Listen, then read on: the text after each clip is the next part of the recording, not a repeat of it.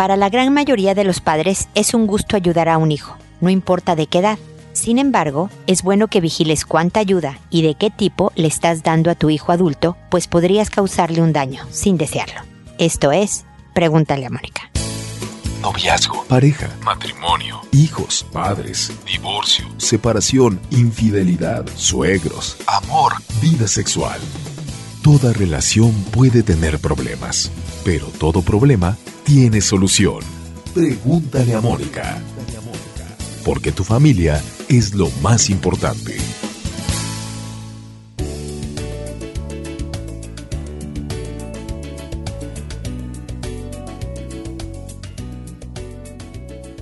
Bienvenidos amigos una vez más a Pregúntale a Mónica. Soy Mónica Bulnes de Lara. Como siempre, feliz de encontrarme con ustedes en este espacio en que hablamos de hijos de todas las edades. En este caso, de hijos adultos, porque nadie nos enseña a ser papás. Nadie nos dice hasta qué edad hay que hacer tal cosa y cuándo es mejor dejar que ellos hagan por sí mismos. Y como los queremos tanto, la verdad es que no nos cuesta nada hacer por ellos y muchas veces se nos pasa la mano. El que yo he mencionado en muchas ocasiones como un amor malentendido, porque por tanto que te quiero hago de más por ti, de verdad puede causar daño, podemos inutilizarlos, podemos hacerlos más dependientes de lo que deberían de ser, porque tarde o temprano estos hijos deben de enfrentar al mundo por sí mismos. No vamos a poder vivir para siempre, no vamos a poder estar a su lado vigilando que el jefe no lo trate mal, que eh, eh, la esposa lo quiera mucho o el marido sea un encanto. No podemos estar atrás del hijo adulto. Entonces, siempre es bueno acompañar, apoyar, echar porras, como decimos en México, pero desde la más temprana edad poco a poco con tareitas pequeñitas al principio y luego en una tendencia clara, trata de que él resuelva, tu hijo, conforme vaya creciendo, las cosas por sí mismo. La tarea es su trabajo, no el tuyo. Recoger su cuarto es su trabajo, no el tuyo. No, bueno, obviamente cuando tienen dos años, pues no le puedes pedir que tienda la cama, pero a eso me refiero con la gradualidad, ¿no? Pero cuando llegan a la vida adulta, al final de la adolescencia, ya deberían de hacerse cargo de prácticamente todo lo que en ellos concierne, excepto obviamente su manutención. Es decir, si tienen 18, 19 años, ya no debes de despertarlos para ir a la universidad. Ya no debes hacerles tú sus citas médicas. Ya no debes eh, resolverle algún problema con un profesor, con un jefe o empleado que tuviera si está estudiando y trabajando. Esto sí es el trabajo de él, le corresponde responsabilidad de él. Que te cuente, apóyalo, guíalo, dale consejo, mira, yo lo hacía de esta manera. Por supuesto, si él hace una cita médica porque se siente, no sé, mal del estómago y te dice, oye mamá, ¿me acompañas al, al doctor? Por supuesto que acompáñalo, pero como eso, como acompañante, como alguien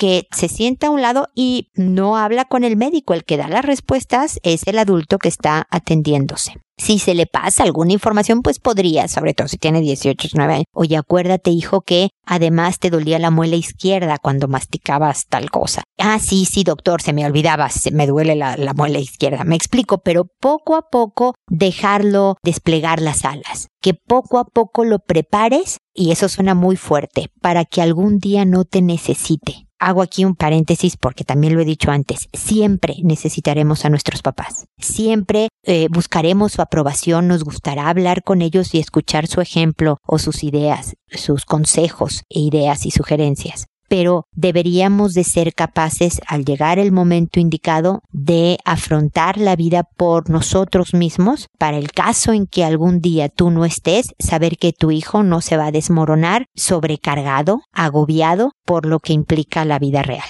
Y bueno, con esto termino mi comentario inicial. Ustedes saben que me encuentran en redes sociales, que tengo dos libros, que me pueden escuchar en todos lados con sus dispositivos móviles sin hacer uso de datos si descargan el, el episodio y lo suben a su celular o usando sus datos, suscribiéndose sin costo al podcast de Pregúntale a Mónica en iTunes o en otras aplicaciones de podcast. Así que no duden en hacerse presentes ya sea como auditorio o ya sea como quien me consulta, que es lo que me dispongo a hacer ahora.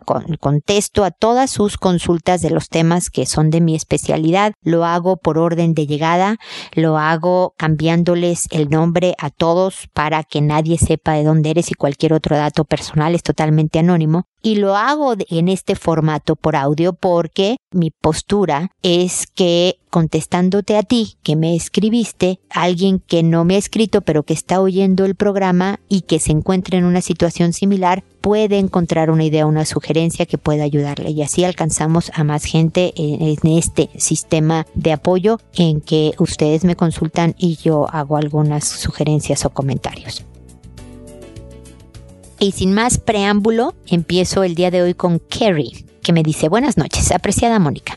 Tengo un hijo de cuatro años y llevo un año casada con mi esposo, quien no es el papá de mi niño. Él se ha tomado el papel de papá, pero a veces se pasa de estricto con mi hijo. Quiero saber si debo dejarlo o hacerle un pare cuando se exceda de corrección. Mira, buenísima tu consulta, Kerry, porque esto pasa con frecuencia, que papás o nuevas relaciones de pareja, hombres y mujeres, acaban siendo parte integran una familia y acaban criando hijos que no son biológicamente de ellos. Aquí hay muchos factores y información que me faltó, pero de todas maneras te voy a dar algunos puntos, Kerry, porque no me dices, por ejemplo, a qué te refieres con que se pasa de estricto porque la verdad es que puede ser que sea muy duro, porque si me dices que tu hijo es de cuatro años, sí hay cosas que hay que corregirle al pequeñito y demás. Y los papás tienen los hombres en general, estoy haciendo una generalización, hay muchos hombres que no van a caer en, en, este perfil, pero los hombres en general, pues su voz suena más duro cuando se enoja, suele ser más cortante, menos cariñoso. Nosotras somos, en general también, pues más afectivas, más comprensivas, a veces más permisivas. Y la verdad es que un niñito de cuatro años requiere de los dos estilos.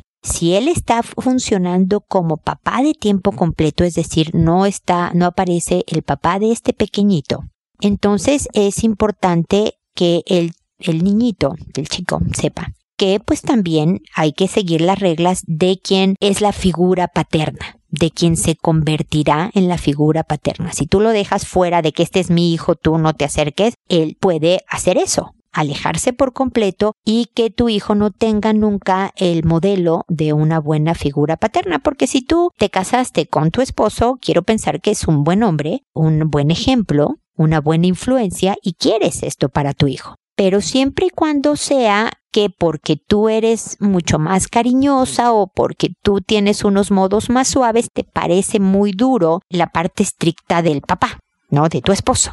Que tú me dijeras, es que le habla muy fuerte. Me dice, no más, no, o sea que, ¿sabes qué, Kerry? Te sugiero que entonces te salgas del cuarto, que apoyes si hijo estuvo mal lo que tú hiciste y demás. Y luego en la privacidad de su habitación, tú y tu esposo le puedes decir, oye, nada más no le hables tan duro, a ver si le pones un, este, algo de cariño, le tocas la cabeza y le dices, todo va a estar bien, algo de seguridad afectiva, digamos, ¿no? Ayúdale también a tu esposo a aprender a ser papá en ese sentido, porque de repente le cayó una familia, ¿no? Por decisión propia, por supuesto, pero de un niño de tres años y, y como decía yo en la introducción, nadie sabe ser papá. Pero si él se pasa de estricto, si, por ejemplo, lo toma del brazo demasiado fuerte, eh, le pega, le dice groserías, o sea, si tú ya sabes que definitivamente aquí hay un caso de abuso de autoridad, entonces no solo hay que hacerle un pare, mi querida Kerry, hay que considerar si este matrimonio no fue lo más adecuado para la familia que ustedes son, tú y tu hijo. Porque yo siempre digo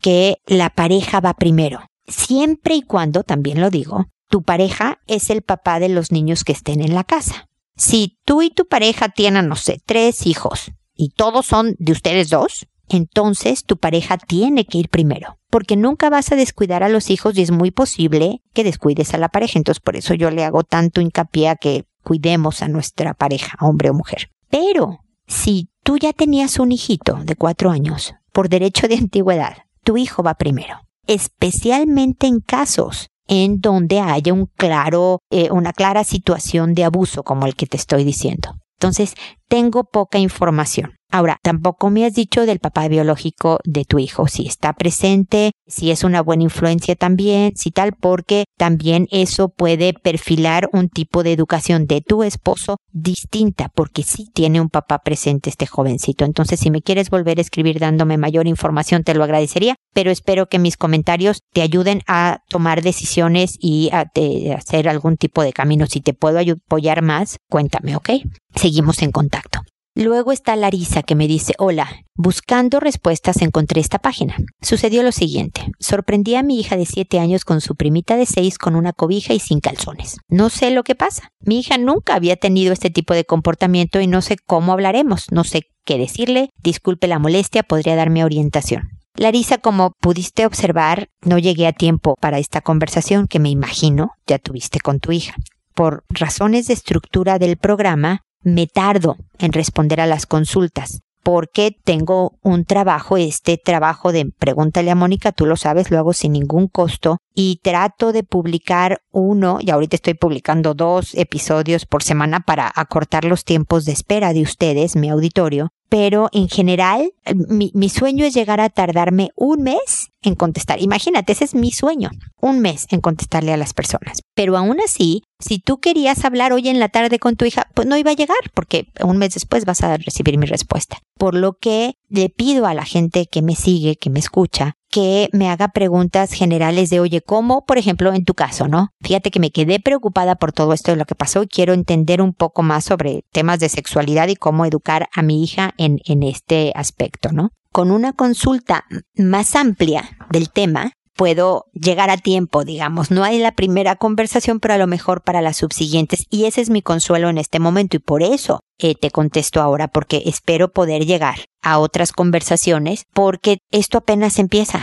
con tu hija. Así como me dices, nunca había hecho algo así, muchas ocasiones tu hija va a hacer cosas que nunca antes había hecho, ¿no? Un día se va a tomar un trago, y si lo hace a los 14, tú me vas a decir, oye, pero nunca había hecho este tipo de conductas. Pues no, siempre hay una primera vez y entonces hay que entrar en acción, ¿no? Y, y por eso es que no me extraña que me digas que tu hijita, en una etapa muy normal, en esta edad en la que está, esto es frecuente, pasa, es propio de la etapa, hacen este tipo de eh, exploración en la sexualidad sin ser conductas propiamente de sexo. Pero sí hay que tener varias consideraciones, Larisa, y por eso es que te estoy respondiendo. Lo primero es que aunque es normal, de todas maneras hay que indicarle que así no se hace que si tiene dudas sobre el cuerpo humano, sobre cómo es el cuerpo de la mujer, sobre cómo se siente en unas partes y otras no, y etcétera, que te pregunte y que juntas, feliz de la vida, tú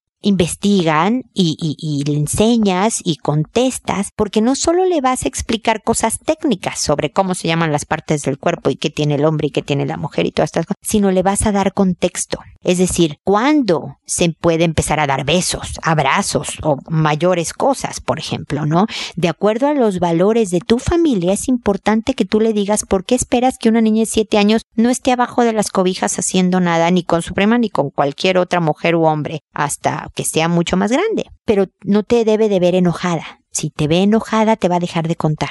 Si sabe que este es un tema prohibido, va a dejar de tener la confianza, la seguridad de decir, ah, mira, voy a ir a resolver esta duda con mi mamá, porque ella eh, sí me puede responder, ¿no? Entonces te tiene que ver tranquila, aunque estés alterada, como es lógico estar en un momento dado. Pero también, y esta es la otra parte de mi comentario, Larisa, es importante con estas preguntas saber, pero ¿qué quieres saber? Es saber si alguna de las dos han visto algo, porque no quiere decir que alguna la abusaron y entonces empezaron a explorar porque ya alguien la está tocando.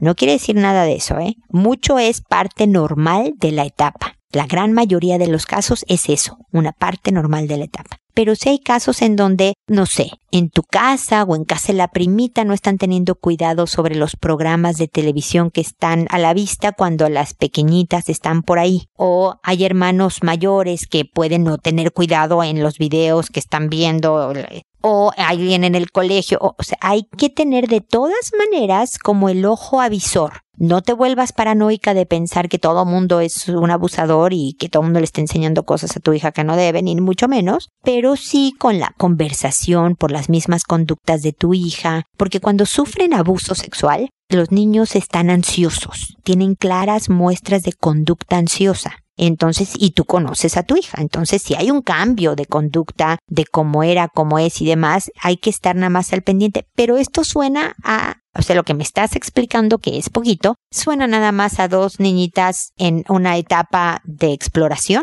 explorando. De todas maneras, hay que decirle, eso no se hace. Si quieres saber, hay un camino adecuado para saber así que no quiero volver a verlas tapadas sin calzones, ni aquí ni en casa de tu prima. Y contarle a los papás de la prima para que también estén en la misma parada, en el mismo lenguaje y también igualmente pendientes. ¿Ok, Larisa? Espero que aunque tarde, una disculpa, mis comentarios te ayuden y que sigamos en contacto siempre considerando estos factores de tiempo, lamentablemente. ¿Ok, Larisa? Muchísimas gracias. Luego sigue Magdalena que fue muy concisa en su consulta, pero muy clara también. Me dice, mi nieto es muy inquieto y rebelde. No quiere ir al psicólogo y no lo atienden si él no quiere. Siete años y medio es así, me dice así. Nada más me dijo Magdalena.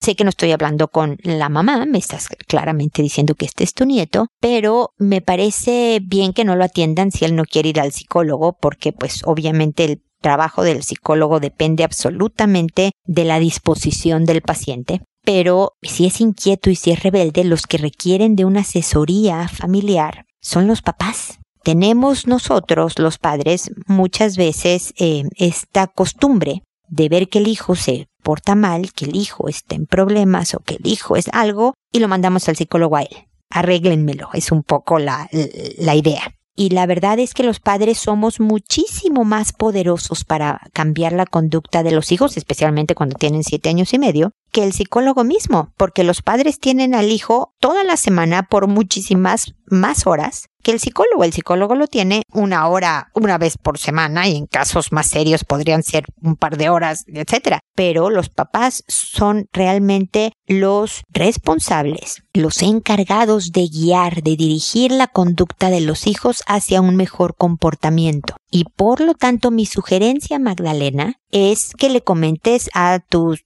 hija o hijo y su pareja, esposo, esposa, no sé quién es, de quiénes estamos hablando, a los papás de tu nieto, que les comentes que vayan ellos, que vayan ellos regularmente hablando del caso y de cómo manejan la disciplina y que vean qué estilo de, de disciplina ellos aplican en casa y cómo pueden manejar mejor las diferencias de educación, porque no hay matrimonio que se salve. Tú tienes un estilo y tu esposo tiene otro. Tú tienes un estilo y tu mujer tiene otro. O sea, eso pasa pero hay que aprender a conciliar diferencias para hacer un solo frente a la hora de educar a los hijos, bla, bla, bla. Entonces ellos necesitan por una temporada, espero que corta, una asesoría, una terapia familiar en cuanto al manejo de un niño, a lo mejor particularmente inquieto y, y rebeldón. Pero yo no recomendaría mandar al niño definitivamente yo me iría por los papás, lo cual también le serviría mucho al pequeñín. ¿Sabes por qué? Porque aquí el de tienes que ir al psicólogo es estás mal, hijo, estás mal, estás es como estás defectuoso, como el si te doliera el estómago, pues tienes un estómago defectuoso, ¿no? Entonces vamos a ir a que te arreglen. Y la verdad es que es un poco injusto esto, porque eh, él definitivamente es inquieto y rebelde, me imagino que mal portado, pero los papás tienen su grado de responsabilidad.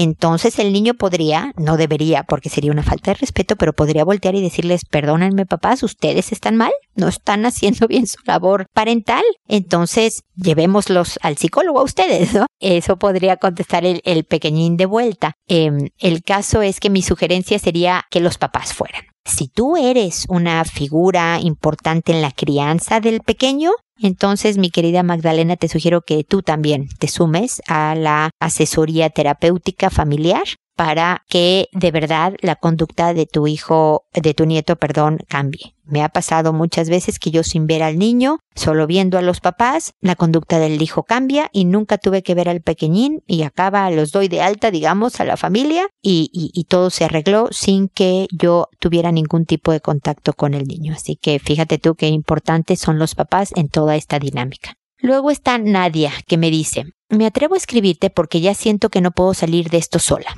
Si bien tuve la pérdida de mi papá hace dos años y medio y es algo que no he podido superar, es algo más de mi vida que me hace que me sienta como ahora estoy, deprimida. Y esto es de antes de la muerte de él. Tengo muchos miedos y temores. Miedo al ridículo o que la gente hable de mí. Según mis acciones trato de no causar daño y seguir la línea de mis papás, que mis papás, perdón, me enseñaron, pero tampoco tengo claro que eso haga de mí una mejor persona.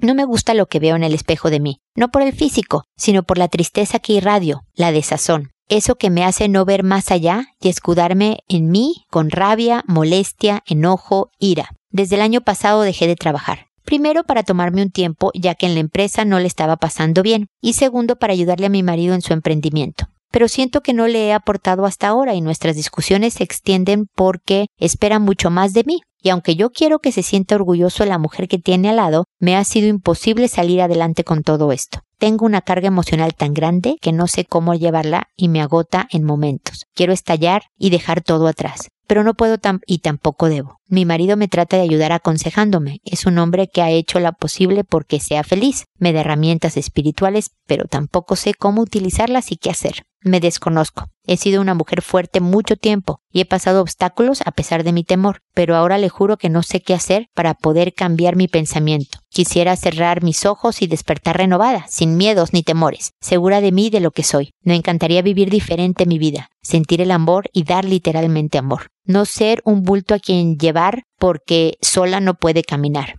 No sé si he hecho lo correcto con escribirle, ojalá me pueda ayudar. Me siento atrapada y necesito ayuda. Sola no puedo. Una vez vi sus frases en Instagram y desde ahí que la sigo, pero no me había atrevido a escribirle porque siento escribiéndole a alguien que debe estar más ocupada en sus cosas que leer todas estas palabras que están llenas de incertidumbre. Es así como me siento. Agradezco la posibilidad de escribir sin saber quién está al otro lado. Gracias. Pues yo te agradezco a ti, Nadia, la confianza de finalmente escribirme aquí estoy, estoy del otro lado y te estoy escuchando y parte de las cosas que están en mi quehacer y que me llenan de alegría es poder por lo menos ser oreja, Nadia. Poderte servir por lo menos de desahogo. Tú no sabes cuántas veces le he dicho a mujeres, a hombres, aunque sea para, o sea, en vez de pelearte con tu esposo, escríbeme a mí que cómo se le ocurre que con su mamá hizo tal, para que desahogues la rabia y luego ya te vayas a hablar más tranquilamente con tu esposo, ¿no? O sea, estoy tratando de ser mediadora a la distancia en casos así. En otros como el tuyo, el primer paso está en sentarte y escribir.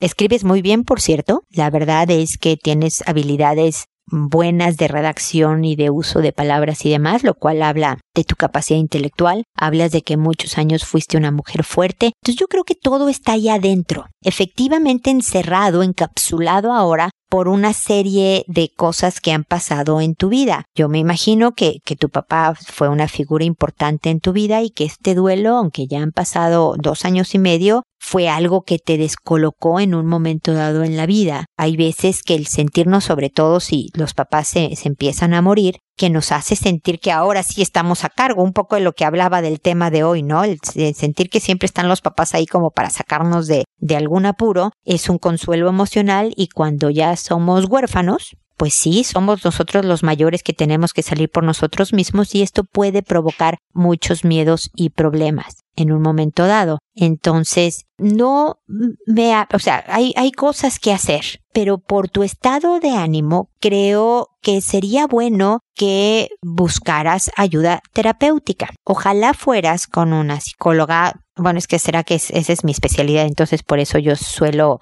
ser la que lo promueva, pero eh, cognitiva conductual, porque te va a ayudar a entender primero y luego te va a dar estrategias de conducta para manejarte mejor porque me puedo yo venir y darte algunas ideas. Por ejemplo, necesito que salgas y te muevas. No me hablaste de que hicieras algún tipo de ejercicio. Me gustaría que te ayudara, no sé si es correr.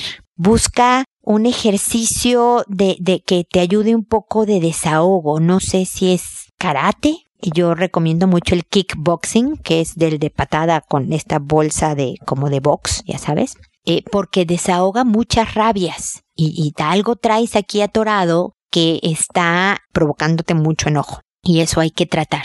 Entonces es importante que, que canalices una parte de lo que traes a base de movimiento físico. Por otra parte, es importante analizar. Uno con la mejor intención le quieres ayudar a tu esposo y a veces esta idea no es tan buena. Es mucho más importante su matrimonio que el emprendimiento que está haciendo tu esposo. Es, es muy importante su emprendimiento, pero a lo mejor no es contigo ayudándole porque como es como yo que no le puedo dar terapia a parientes o amigos, me explico, por más que yo quisiera ayudar, no soy una persona objetiva, porque quiero a la persona y entonces mis recomendaciones van a estar empañadas por el cariño que le tengo y entonces dejo de ser profesional. Entonces, por más que yo quiera ayudarle a un pariente, por más cercano que sea, ¿eh? me ha pasado con una hija que fue al psicólogo a un tema muy específico, eh, a pesar de tener en su casa a esta mamá que es psicóloga, porque yo no le iba a poder ayudar de una manera profesional como ella necesita y se merece. Entonces, de la misma manera,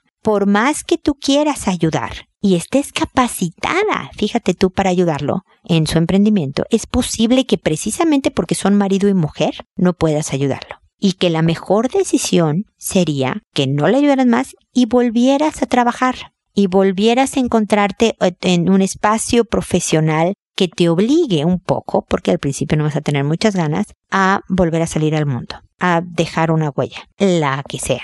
Aquí hay todo esto que me dices son síntomas de algo que está atrás. Y es por eso que te recomiendo esta eh, terapia, eh, Nadia, porque definitivamente puedes encontrar la raíz de los problemas que están provocando todo lo demás en tu mundo que te está dejando tan, tan mal, tan enojada y tan triste. Y es importantísimo por el bien de primero tuyo y después de toda tu familia, o sea, de todos los tuyos, especialmente tu esposo, que pronto estés bien. Espero que sigamos en contacto, que te pueda, me puedas permitir acompañarte en más tiempo. Así que, que espero tus comentarios a mi respuesta. Ok, Nadia. Eh, seguimos en contacto.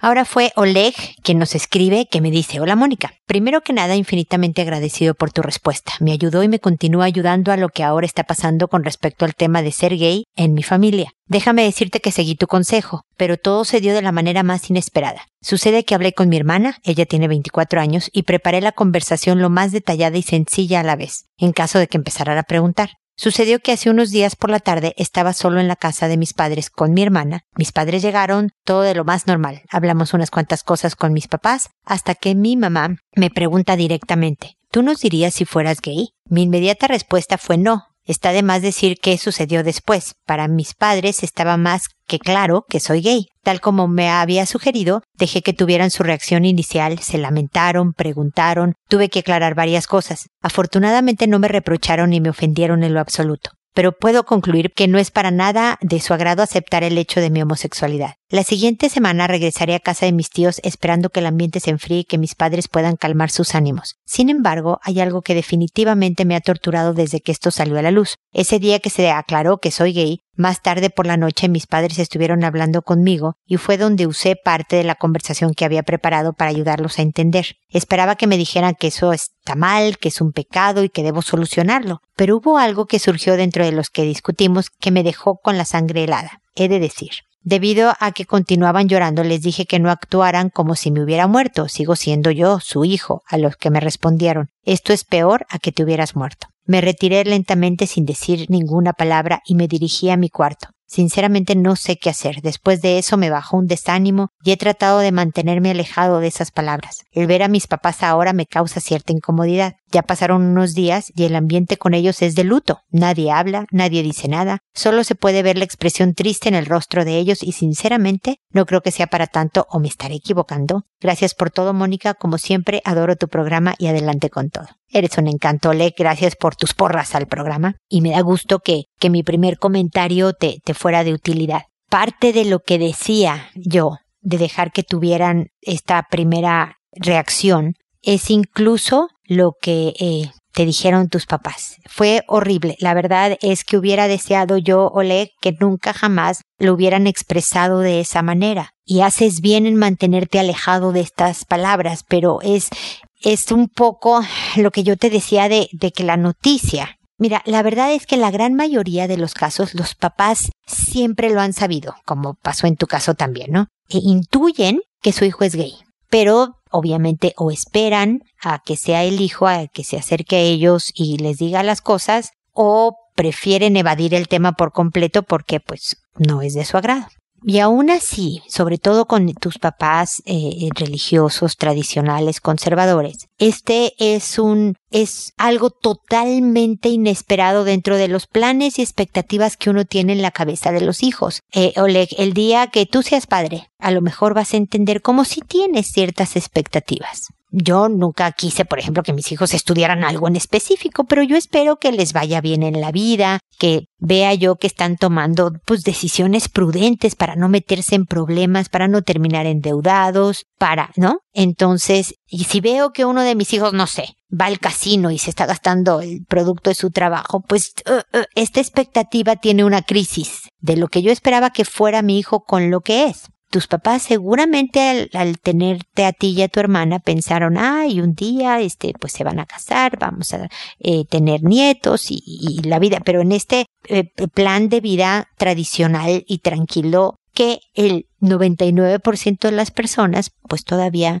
hacen de su vida a largo plazo. Y tú veniste a cambiar los planes por completo. Y es un shock, Oleg. Y toma tiempo. Y yo creo que esta sensación de incomodidad pues sí, de tristeza, porque tienen que cambiar absolutamente, sobre todo si quieren seguir teniendo una relación contigo, que yo creo que la quieren tener, todo esto que tenían en la cabeza Oleg. Es normal como papá tener expectativas en la cabeza. Y más, es más fuerte el shock cuando se contrapone a sus creencias pero se ve que te quieren mucho, se nota que son una familia unida, entonces mantente lejos de las palabras. Yo espero que un día mucho más adelante quien te haya dicho esto, sea tu papá o tu mamá, se disculpe, porque sí, creo que no debes de decir algo tan, tan hiriente, tan determinante, a pesar de que estabas envuelto en, en un shock y en un dolor eh, X, ¿no? Siempre,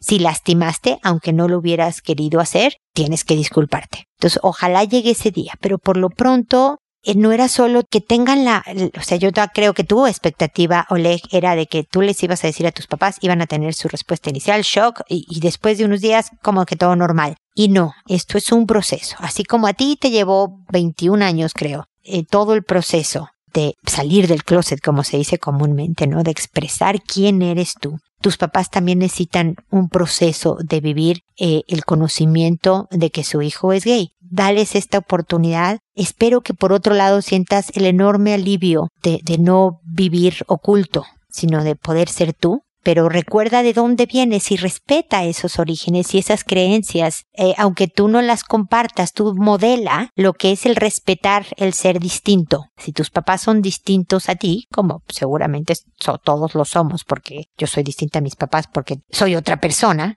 pero todos creo que debemos de modelar el, respeto. Incluso nos cuesta más trabajo cuando alguien a lo mejor no está respetando quiénes somos o tiene maneras de ser maleducadas, que no es el caso de tus papás, pero tú sí modela el respeto y déjales claro que entiendes de dónde vienen ellos y el proceso que están viviendo, pero que, y, y explícales también, ojalá en otra oportunidad que se dé una buena conversación, que tú esperas pues a lo mejor no volver a ser los mismos, porque sí hay algo que ha cambiado fundamentalmente, pero sí volver a estar cercanos y volver a, expresarse cariño y aprobación de quién eres, Oleg, de que eres un hijo querido y que eres un hijo aceptado. Eh, a lo mejor, y utilicé mal la palabra, ellos no aprueban tu práctica de vida, ¿no? Pero que te acepten y te quieran es importante para la unión familiar. Va a tomar tiempo, sí, Oleg, dales chance. Eh, yo sé que te estoy pidiendo mucho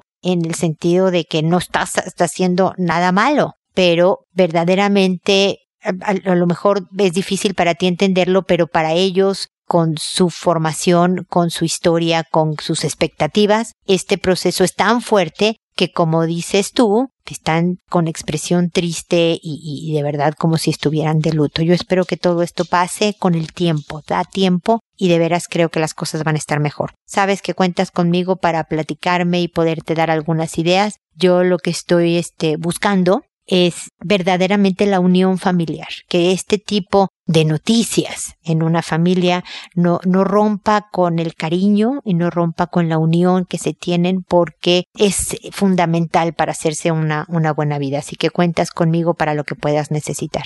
Recuerden amigos que además estoy en las redes sociales, en podcast, en los libros, pero estoy también accesible para el que le pueda interesar en tener consulta, terapia, consulta clínica. Si es en Santiago, pues tengo mi consultorio, pero si, si es en regiones de Santiago o en el extranjero, se puede coordinar una consulta online. Estoy dando terapia online por si quisiera alguien este servicio contáctenme a través de mi página www.preguntaleamónica.com. Espero que de todas maneras nos volvamos a encontrar en un episodio más de Pregúntale a Mónica porque recuerda, tu familia es lo más importante. Hasta pronto.